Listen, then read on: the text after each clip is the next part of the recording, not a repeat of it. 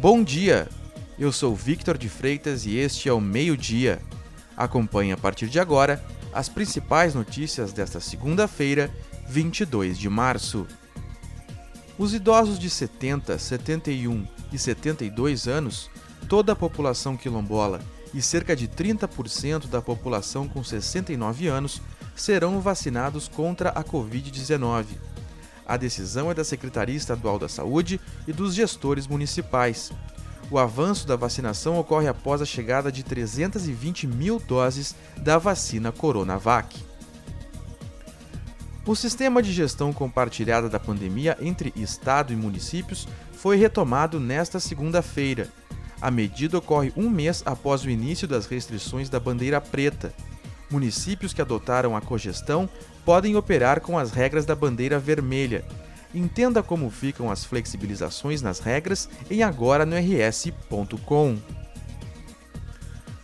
Com os estoques de kits intubação das secretarias municipais de saúde em níveis críticos em todo o país, o governo federal realiza reuniões com representantes das indústrias pedindo auxílio efetivo para a entrega de lotes dos medicamentos.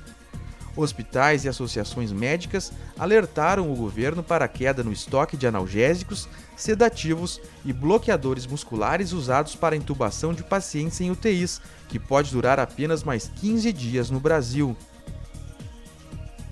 Um caminhão que carregava carvão tombou no início da manhã de hoje na alça de acesso à BR-448 em Porto Alegre. O acidente ocorreu após colisão com outro veículo que havia se acidentado no local. Não houve feridos. O trânsito ficou bloqueado no local.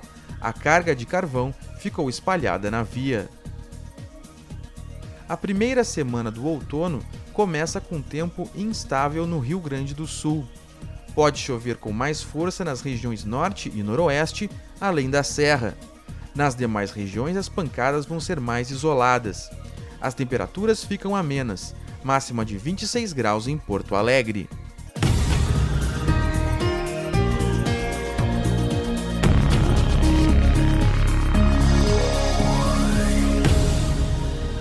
Para saber mais, acesse agora.rs.com. Acompanhe arroba agora no RS no Instagram e no Twitter. Obrigado pela sua companhia e até amanhã.